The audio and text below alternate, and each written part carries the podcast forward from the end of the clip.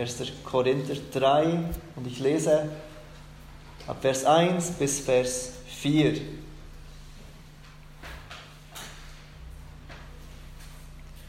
Und ich, meine Brüder, konnte nicht zu euch reden aus zu geistlichen, sondern aus zu fleischlichen Menschen, aus zu Unmündigen in Christus. Milch habe ich euch zu trinken gegeben und nicht feste Speise, denn ihr konntet sie nicht vertragen. Ja, ihr könnt sie auch jetzt noch nicht vertragen, denn ihr seid noch fleischlich. Solange nämlich Eifersucht und Streit und Zwietracht unter euch sind, seid ihr da nicht fleischlich und wandelt nach Menschenweise? Denn wenn der eine sagt, ich gehöre zu Paulus, der andere aber ich, ich zu Apollos, seid ihr da nicht fleischlich? In unserem Studium des ersten Korintherbriefes kommen wir heute Morgen zu einem der am meist missverstandenen und am meist missbrauchten Texte des Neuen Testamentes. Und ich kann mir vorstellen, dass euch das wundert, wenn ihr diesen eigentlich harmlos wirkenden Text lest. Ich weiß nicht, wie viele von euch vertraut sind mit der Debatte um diesen Text, den es seit ein paar Jahrhunderten gibt in der Kirchengeschichte. Während wahrscheinlich wenige, denke ich, mit dieser Diskussion bekannt sind oder vertraut sind, begegnen uns alle immer wieder gewichtige und schädliche Irrtümer, die unter anderem auf ein falsches Verständnis von diesem Text zurückgehen. Ich will deshalb heute Morgen im ersten Teil der Predigt darauf eingehen, was dieser Text nicht lehrt. Was lehrt Paulus uns nicht in diesen vier Versen vom 1. Korinther 3?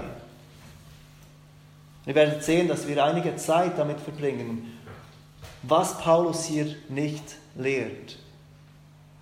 Ich bin sicher, dass dem einen oder anderen von euch einige Dinge in den Sinn kommen, die ihr schon einmal gehört habt. Missverständnisse, Missverständnisse über das Leben als Christ. Missverständnisse über den christlichen Glauben. Was es bedeutet, Christ zu sein was es bedeutet, als Christ zu wachsen, als Christ zu leben. Deshalb zuerst, was dieser Text nicht lehrt. Und ganz kurz zusammengefasst, dieser Text lehrt nicht, dass es drei verschiedene Kategorien von Menschen gibt, nämlich natürliche Menschen, geistliche Menschen und fleischliche Menschen. Dieser Text diese vier Verse, die Paulus an diese Gemeinde in Korinth schreibt, lehren nicht, dass es so etwas gibt wie fleischliche Christen. Und die Idee ist, dass dieser Text, diese falsche Idee, dass dieser Text zusammen mit dem, was Paulus in den Versen vorher gesagt hat, Kapitel 2, die Verse 6 bis 16, wir haben sie letzten Sonntag angeschaut, die falsche Idee ist, dass Paulus in diesen Texten die Menschheit in diese drei Gruppen einteilt. Da gibt es den natürlichen Menschen, wir haben es gesehen im Kapitel 2, Vers 14, dort wird der natürliche Mensch beschrieben.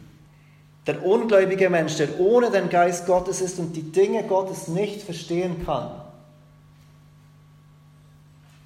Der Mensch, der nicht versteht, weshalb Gott all dies tat dem das Evangelium und die Lehren der Heiligen Schrift eine Torheit sind, der sie ablehnt, als etwas, das keinen Sinn macht. Es gibt also den natürlichen Mensch, dann zweites, zweitens, es gibt den geistlichen Menschen. Paulus erwähnt den geistlichen Menschen im Kapitel 2, Vers 15. Also der Christ, der den Heiligen Geist hat, oder vom Heiligen Geist bestimmt ist, der die Dinge Gottes versteht, der von niemandem beurteilt werden kann, wie Paulus es beschreibt in Kapitel 2, Vers 15. Und dann aber gibt es diese dritte Kategorie, den geistlichen äh, den, den fleischlichen Christen. Diese Kategorie, die Paulus hier angeblich, sagt diese falsche Lehre, erwähnt, diesen fleischlichen Christ, der zwar gerettet ist, aber nicht geistlich ist. Ein Christ also, der gerettet ist, aber charakterisiert wird durch ein Leben im Fleisch und nicht im Geist. Und diese falsche Lehre besagt also, dass es zwei Arten von Christen gibt, diese zwei Gruppen, die geistlichen und die fleischlichen Christen. Auf der einen Seite der Christ, der durch seinen Glauben an Jesus Christus gerechtfertigt ist, der völlig gerecht vor Gott steht und auch durch den Heiligen Geist geheiligt wird oder geheiligt ist. Und dann auf der anderen Seite eben diesen Christ, der zwar gerechtfertigt ist, aber nur gerechtfertigt ist und nicht geheiligt wird, der nicht lebt in der Heiligung, der nicht umgestaltet wird durch den Heiligen Geist. Und je nach Bewegung, in welcher ihr diese Konzepte hört, werden diese Dinge unterschiedlich genannt, diese zwei Gruppen. Der geistgetaufte Christ zum Beispiel und der nicht geistgetaufte Christ. Oder der Überwinder-Christ und der seelische Christ im Gegensatz. Der siegreiche Christ und der besiegte Christ auf der anderen Seite. Der Christ, der im Geist wandelt und der Christ, der nach dem Fleisch wandelt. Ich denke, ihr habt einige dieser Konzepte, Begriffe auch schon gehört.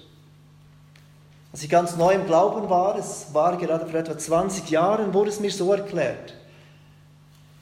Es gibt Menschen, die Jesus Christus in ihrem Leben haben aber die nicht auf dem Thron ihres Lebens haben. Du nimmst Jesus Christus irgendwann mal auf in dein Leben, aber du bist immer noch auf dem Thron. Du bist zwar jetzt gerettet, aber dein Leben ist noch in deiner Hand, unter deiner Kontrolle. Und dann irgendwann mal kommt diese Zeit, wo du mehr weißt, mehr, mehr wisst über Gott. Und du kommst in ein Leben hinein, das von vollkommener Liebe geprägt ist, von vollkommener Hingabe. Und Jesus Christus ist jetzt nicht nur in deinem Leben, er ist jetzt auch auf dem Thron in deinem Leben. Aber es braucht diese bewusste Entscheidung, dass nicht du auf dem Thron bist, sondern Jesus Christus. Oder manchmal hört man es beschrieben mit diesen Worten. Du bist in einem Auto, du fährst auf dem, der Straße des Lebens entlang. Irgendeinmal lernst du Jesus Christus kennen, du lädst ihn ein, in ein Auto zu kommen, aber ist auf dem Beifahrersitz. Du bist immer noch am Steuer und irgendeinmal passiert etwas. Oder du lernst irgendetwas und jetzt ist Jesus Christus am Steuer und er wird Herr deines Lebens. Habt ihr einmal diese verschiedenen Konzepte schon gehört? Diese Zweiteilung der Christenheit in geistliche Christen und nicht geistliche oder fleischliche Christen. Historisch geht diese Zweiteilung der Christen auf John Wesley zurück, der Gründer der Methodisten. Wesley lehrte, dass jemand durch die Wiedergeburt Christ wird. Der Heilige Geist wird im Leben eines Menschen er wird Christ und dann irgendwann mal später, auch wieder durch ein Ereignis des Heiligen Geistes, durch ein zweites Werk des Heiligen Geistes, wird aus diesem Christen ein Heiliger, ein vollkommen Heiliger, ein Christ, der vollkommene Heiligkeit erreicht. Es gibt also die Christen, und dann gibt es die geheiligten Christen, die geistlichen Christen, die Vollkommenheit erreicht haben.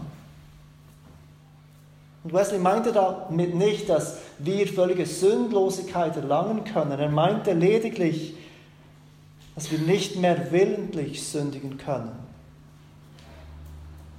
Dass durch irgendein zweites Ereignis des Heiligen Geistes in unserem Leben wir plötzlich so geistlich sind, dass wir nicht mehr willentlich sündigen können.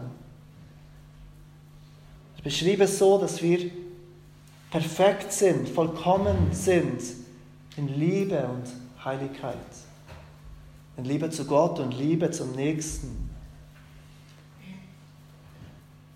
Diese Lehre machte nicht Halt mit Wesley, sie wurde weiter verbreitet durch die Heiligungsbewegung im 19. Jahrhundert. Heute spricht man oft von Keswick-Theologie oder Higher Life Teaching. Vielleicht habt ihr diesen oder jenen Begriff schon gehört. Man liest oft davon, von diesen Ideen in Büchern über Seelsorge und, und Lebenshilfe. Lehren, die einen, eine höhere Geistlichkeit bis hin zur Sündlosigkeit versprechen. Wenn man ein bestimmtes Schlüsselereignis hat mit dem Heiligen Geist oder irgendeine bestimmte Schlüsselwahrheit entdeckt, Oft kommen diese Schlüsselerlebnisse durch Konferenzen, durch Events, an denen mit Emotionen gespielt wird. Das macht auch mit der Heiligungsbewegung des 19. Jahrhunderts nicht halt. Irgendeinmal im 20. Jahrhundert, ganz am Anfang, gab es die Pfingstbewegung und die Pfingstbewegung gab dieser Zweiteilung der Christenheit eine neue Richtung. Plötzlich war nicht mehr die Heiligung, die vollkommene Heiligung im Zentrum, sondern die Ausrüstung zum Dienst durch den Heiligen Geist. Jetzt gab es Christen, die zwar gerettet waren, aber nicht diesen Einfluss des Heiligen Geistes hatten in sich, die diese Geistestaufe nicht erlebt hatten. Christen, die Jesus kannten, die Jesus aufnahmen, aber die dieses zweite Ereignis der Gnade nicht erlebt hatten, diese Geistestaufe, die irgendeinmal nach der Wiedergeburt kommen würde. Aber es ist keineswegs nur in pfingstlichen und charismatischen Kreisen, dass man diese Zweiteilung heute kennt, diese Zweiteilung der Christen. Wie viele von euch haben schon einmal von der Schofield-Bibel gehört? Wer von euch hat eine Schofield-Bibel zu Hause? Auch die Schofield-Bibel lehrt, dass es zwei Kategorien von Christen gibt. Es gibt Christen, die geistlich sind und es gibt Christen, die fleischlich sind. Und der Mittelpunkt dieser Lehre ist diese, die Rechtfertigung also der Moment, wo wir zum Glauben an Jesus Christus kommen und vollkommen gerecht gesprochen werden, wird getrennt von der Heiligung. Dem Prozess, dass Jesus oder der Heilige Geist uns gleich macht wie Jesus. Der Prozess, der anfängt gemäß der Bibel mit der Rettung und der aufhört mit dem Wiederkommen von Jesus Christus oder dem Gehen zu Jesus in den Himmel, der Verherrlichung bei ihm. Also die Rechtfertigung und die Heiligung werden getrennt voneinander. Ich kann gerechtfertigt sein, aber ich kann ein Leben leben, das nicht in der Heiligung ist, das nicht der Heiligung entspricht. Und die Bibel lehrt unmissverständlich, dass die Rechtfertigung und die Heiligung zwar unterschiedliche Dinge sind, aber sie gehören untrennlich zusammen. Wir können nicht gerechtfertigt sein, wenn wir nicht auch geheiligt werden. Wir können nicht gerettet sein, wenn wir nicht auch erleben, wie Jesus Christus uns umgestaltet und ihm gleich macht. Es gibt keinen Unterschied zwischen einem Christen und einem Jünger. Man kann nicht Jesus als Retter haben, ohne ihn auch als Herrn zu haben. Warum ist es so wichtig zu verstehen, dass es nicht zwei Arten von Christen gibt? Warum ist es so wichtig für uns heute zu verstehen, dass es nicht geistliche Christen gibt und fleischliche Christen? Ich möchte zwei Dinge nennen, weshalb es so wichtig ist für uns heute, das zu verstehen. Das erste ist wegen denen, die gläubig sind, wegen denen, die wirklich gläubig sind, die gerettet sind. Es ist äußerst schädlich für unseren Glauben, wenn gewissenhafte Gläubige das Gefühl haben, ihnen fehlt etwas in ihrem christlichen Glauben. Sie müssen an diese oder jene Konferenz gehen, sie müssen dieses oder jenes Buch lesen, sie müssen diesen oder jenen Lehrer hören, damit sie geistlich werden können, damit sie ausbrechen können aus ihrem fleischlichen Leben und jetzt endlich genug geheiligt werden, genug siegreich sind in ihrem Glauben. Schädlich für uns, wenn wir denken, es gibt irgendeinen Quick Fix für unsere geistlichen Probleme. Es gibt irgendetwas Bestimmtes, das wir tun müssen und dann sind unsere Probleme, unsere Kämpfe mit der Sünde Geschichte. Es ist schädlich zu denken, uns fehlt irgendein Schlüsselerlebnis oder eine Schlüsselwahrheit, der wir nachjagen müssen, die wir finden müssen und dann sind wir geheiligt. Die Bibel lehrt, dass als Christ du alles hast für ein Leben in der Gottseligkeit. Dass du alles hast, was für ein Leben in der Heiligung nötig ist. Doch der Weg der Heiligung ist oft langsam und hart. Und wir tun Christen und wir tun uns keinen Gefallen. Wir helfen uns nicht in der Heiligung, wenn wir denken, wir tun etwas Falsches, wir wissen etwas Bestimmtes nicht, wir haben eine Erfahrung nicht gemacht. Nur weil wir immer noch mit Sünde kämpfen. Der Weg der Heiligung, wie in der Bibel beschreibt, ist ein Kampf, der anfängt mit der Wiedergeburt und er aufhört mit der Verherrlichung. Zweiter Grund, weshalb es so wichtig ist zu verstehen, dass die Bibel keine Zweiteilung macht von Christen, dass es keine fleischlichen Christen und keine geistlichen Christen als Kategorien gibt, ist wegen denen, die nicht gläubig sind. Der erste war wegen denen, die wirklich gläubig sind, damit sie wachsen können in den Glauben, damit sie erkennen, dass sie alles haben, um in der Heiligung zu wachsen. Und damit sie diesen Weg gehen in der Heiligung, diesen Kampf auf sich nehmen. Der zweite ist wegen denen, die nicht gläubig sind. Gemeinden heute sind voll von Menschen, die irgendeinmal ein Bekehrungserlebnis erlebt haben. Die sich irgendeinmal entschieden haben für Jesus, aber die kein geistliches Leben in sich haben. Weil ihre Bekehrung aufgrund von Druck von außen war, aufgrund von einem Wunsch von innen. Sie war nicht gewirkt durch den Heiligen Geist. Sie haben keine echte Liebe für Gott.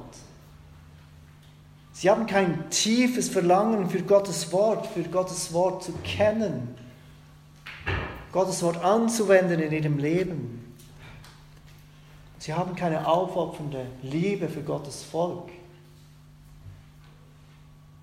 Und das Schlimmste, was wir für solche Menschen tun können, ist, sie als fleischliche Christen zu entschuldigen. Ihre Unreife, ihre Lieblosigkeit, ihr Desinteresse den Dingen Gottes gegenüber, als fleischliche Christen zu entschuldigen. Nein, das, was wir machen müssen, ist das, was Paulus tut im zweiten Brief an die Korinther. Im zweiten Brief an diese Gemeinde, die er hier schreibt, im ersten Korinther. Er sagt ihnen dort im Kapitel 13, Vers 5, prüft euch selbst, ob ihr im Glauben seid. Stellt euch selbst auf die Probe, wenn dein Leben kein Zeugnis gibt von echter Liebe zu Gott, von echter Liebe für sein Wort, für echte Liebe, für sein Volk, für die Gemeinde, dann prüf, ob du wirklich im Glauben bist. Stellt euch selbst auf die Probe und denkt nicht, dass es so etwas gibt wie ein fleischlicher Christ, der einfach irgendein Erlebnis noch nicht gemacht hat, irgendeine Wahrheit noch nicht begriffen hat.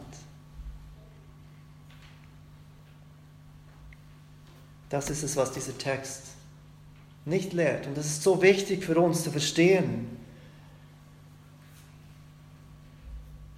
Jetzt wollen wir uns die andere Frage stellen. Was lehrt denn dieser Text? Was lehrt Paulus die Korinther? Was lehrt er uns in diesem Text? Denn Paulus spricht in diesen vier Versen, 1. Korinther 3, die Verse 1 bis 4, tatsächlich von fleischlichen Menschen. Und das nicht nur einmal, wenn ihr einmal kurz diese vier Verse überfliegt, Vers 1, er redet zu ihnen als zu fleischlichen Menschen.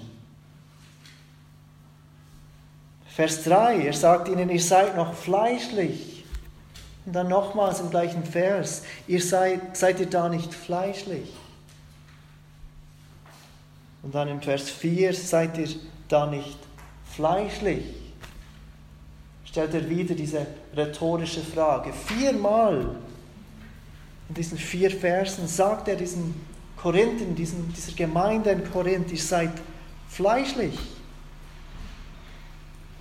Das ist das erste Mal, dass Paulus diese Gemeinde in diesem Brief, in diesem Brief, der so viele Probleme anspricht in dieser Gemeinde, dass er sie direkt kritisiert. Es ist das erste Mal, dass er sie direkt kritisch anspricht. Und er tut dies mit diesen unmissverständlichen Worten. Viermal in diesen vier Versen nennt er sie fleischlich. Lasst uns in Erinnerung behalten, weshalb Paulus hier diese Worte schreibt.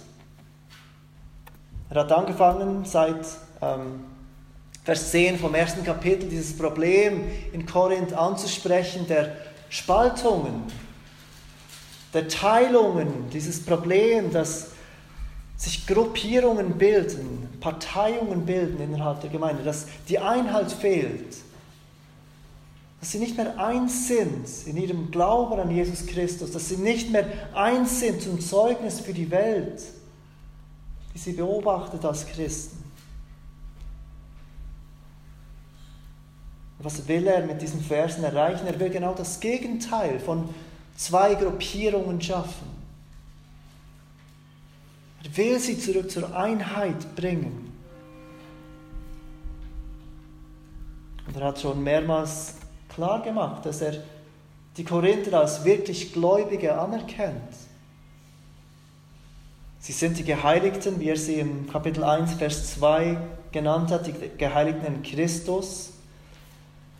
Sie sind in allem reich gemacht worden in Christus, Vers 5 von Kapitel 1.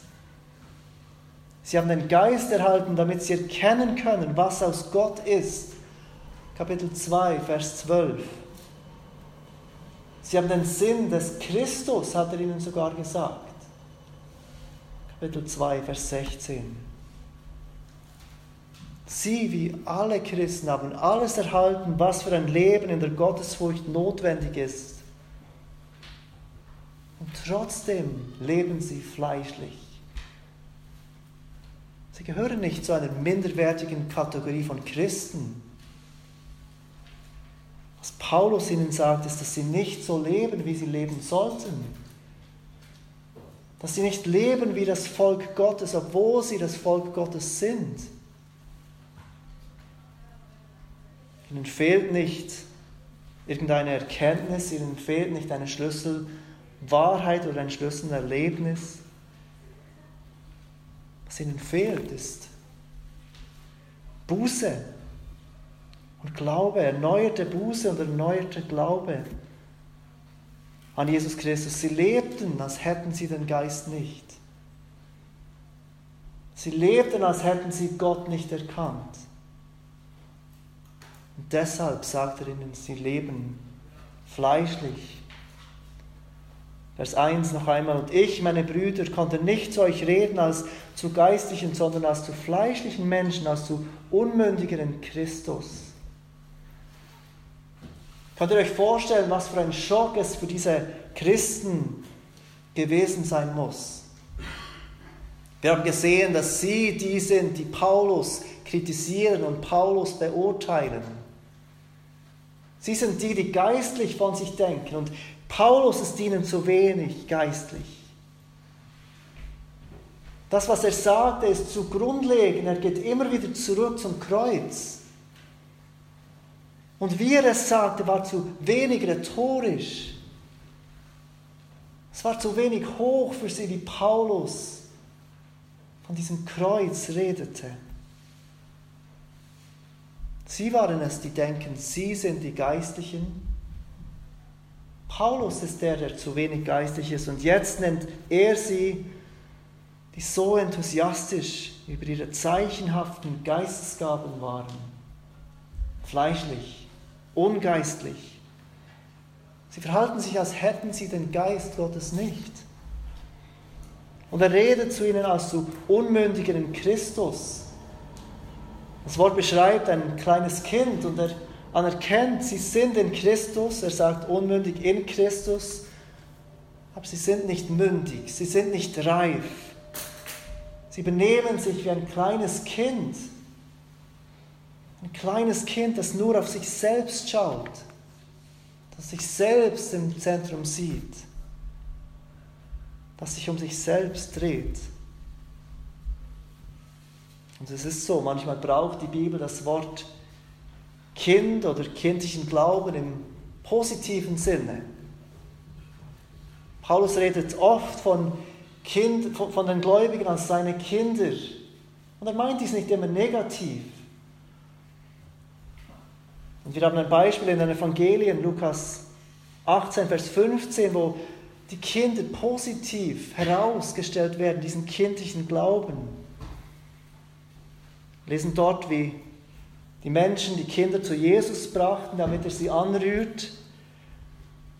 Und es sind die Jünger, die die Kinder oder die Eltern tadeln, damit sie diese Kinder nicht mehr bringen. Und Jesus ruft die Kinder zu sich und er spricht, lasst die Kinder zu mir kommen. Wehrt ihnen nicht, denn solcher ist das Reich Gottes. Wahrlich, ich sage euch, wer das Reich Gottes nicht annimmt wie ein Kind, wird gar nicht hineinkommen.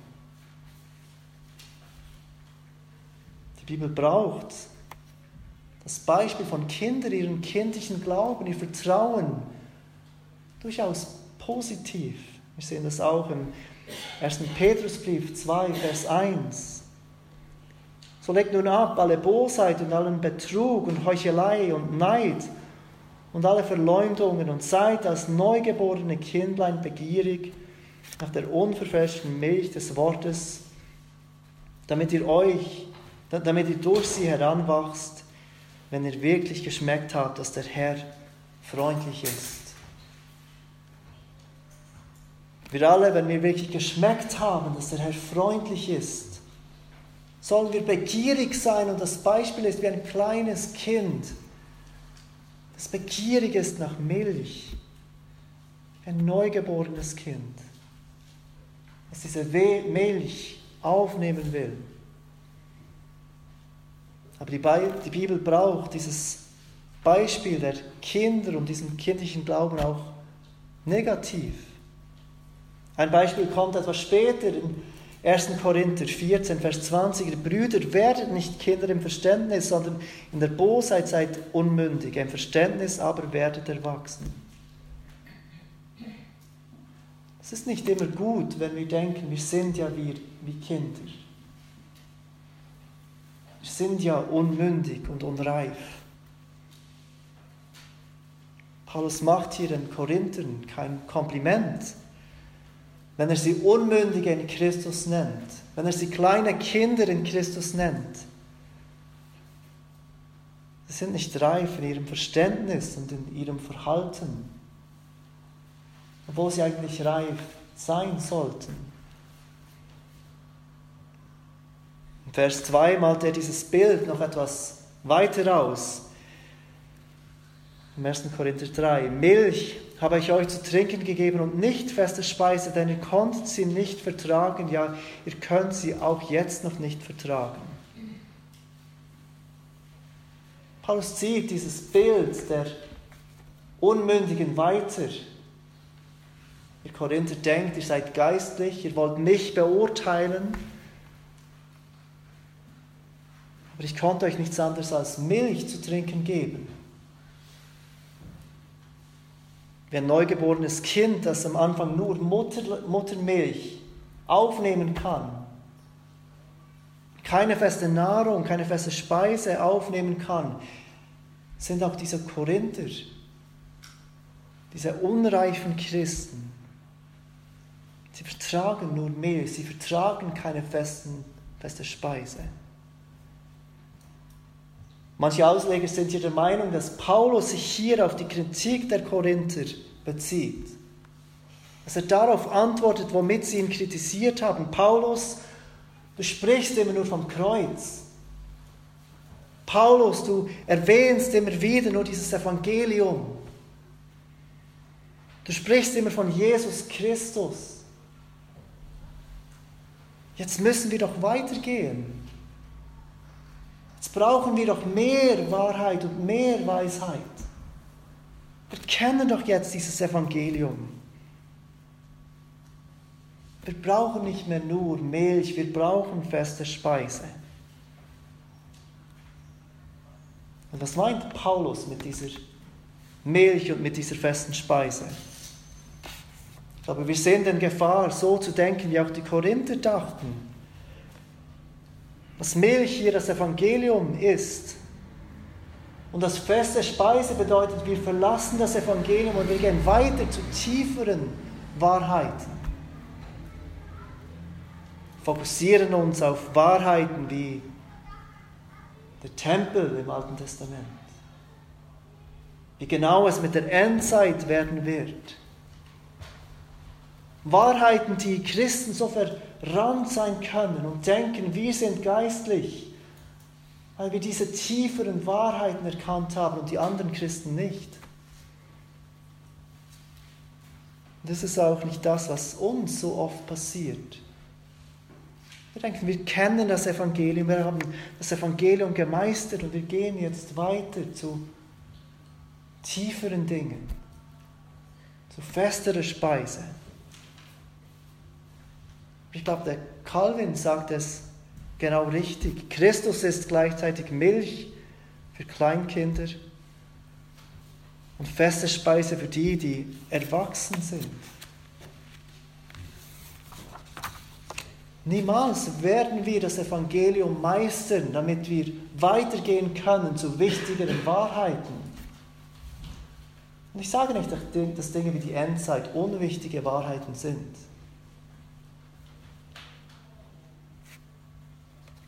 Paulus hat schon mehrmals klar gemacht, dass Christus der gekreuzigte Gottesweisheit ist.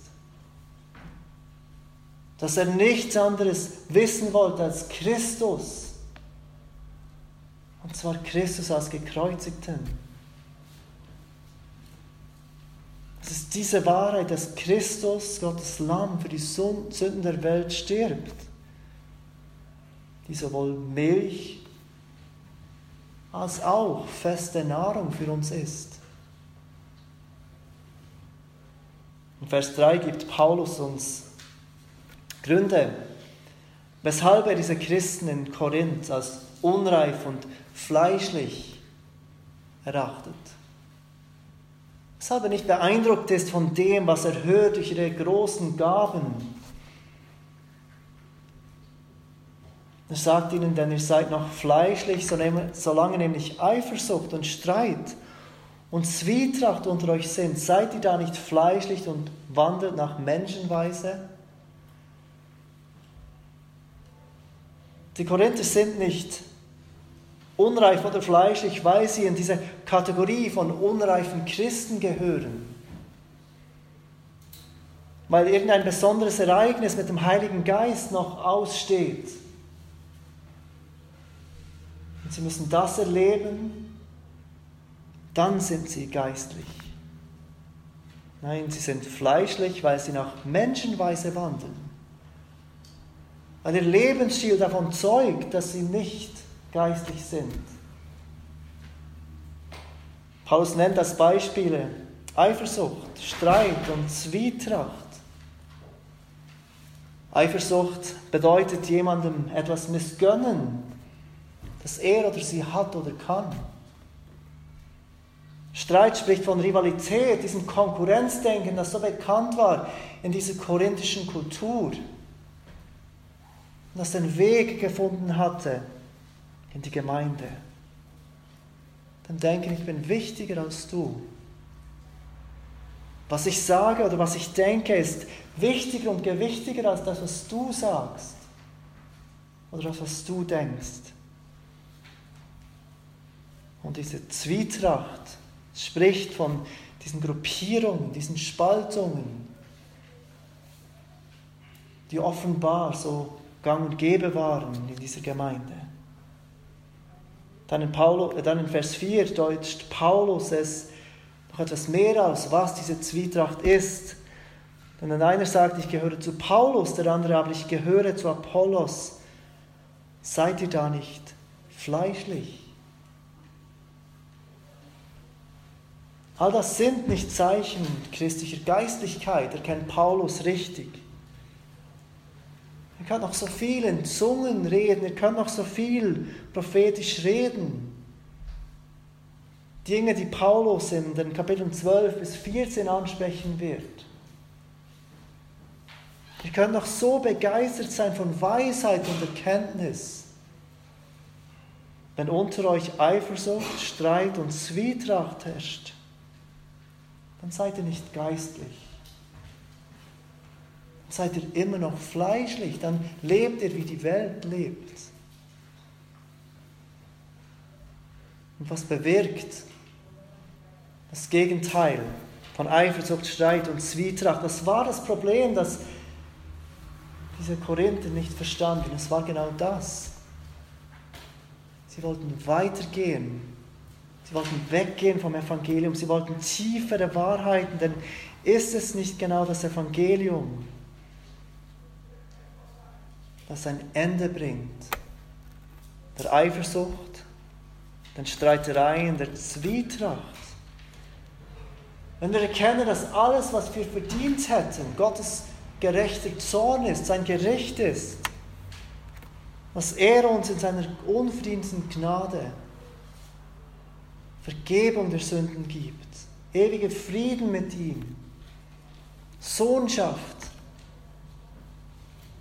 Und wir erkennen, dass alles, was wir haben, ein Geschenk von ihm ist, das wir nicht verdient haben, niemand von uns. Wie können wir dann eifersüchtig sein aufeinander? Wenn wir erkennen, dass der Nächste, unser Bruder oder unsere Schwester in Christus ist, für den Christus sein Leben hingab, können wir dann denken, wir sind wichtiger als der andere. Wie können wir denken, das, was ich will, ist wichtiger als das, was der andere will?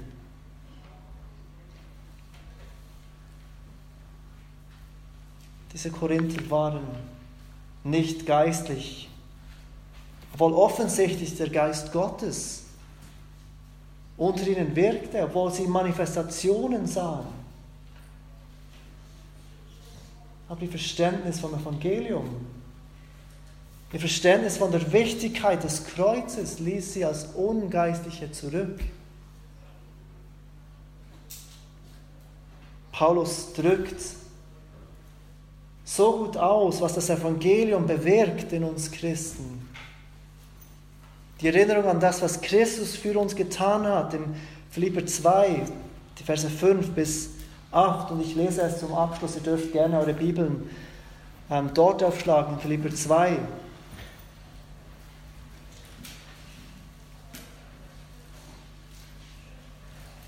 Paulus schreibt dort folgende Worte. Philipper 2, Vers 1. Gibt es nun bei euch Ermahnung in Christus? Gibt es Zuspruch der Liebe? Gibt es Gemeinschaft des Geistes? Gibt es Herzlichkeit und Erbarmen? So macht meine Freude völlig, indem ihr eines Sinnes seid, gleiche Liebe habt, einmütig und auf das eine bedacht seid. Genau das wollte er, dass das die Korinther erleben, dass die Korinther zu dem zurückkehren. Sagt weiter Vers 3, tut nichts aus Selbstsucht oder nichtigem Ehrgeiz, sondern in Demut auch der eine der anderen höher als ich selbst. Jeder schaue nicht auf das Seine, sondern jeder auf das des anderen. Denn ihr sollt so gesinnt sein, wie es Christus Jesus auch war, der, als er in der Gestalt Gottes war, es nicht wie ein Raub festhielt, Gott gleich zu sein sondern er entäußerte sich. Er entäußerte sich selbst, nahm die Gestalt eines Knechtes an und wurde wie die Menschen. Und in seiner äußeren Erscheinung als ein Mensch erfunden, erniedrigte er sich selbst und wurde gehorsam bis zum Tod, ja bis zum Tod am Kreuz. Wenn du dich heute Morgen angesprochen fühlst von Paulus, von seinem Urteil über die Korinther, ihr seid fleischlich, ihr seid nicht geistlich. Und er erwähnt Eifersucht, Streit, Zwietracht unter ihnen. Dann ist der Schlüssel zum Wachstum nicht irgendeine Wahrheit, die verborgen ist, die du entdecken musst. Schlüssel ist die Person Jesus Christus. Das Zurückdenken an Christus als den Gekreuzigten, der als er in der Gestalt Gottes war, es nicht für einen Raub festhielt, Gott gleich zu sein, sondern der sich entäußerte, der sich selbst gab, die Gestalt eines Knechtes annahm der wurde wie Menschen, der sich erniedrigte, ja sogar gehorsam war bis zum Tod am Kreuz. Lass uns beten.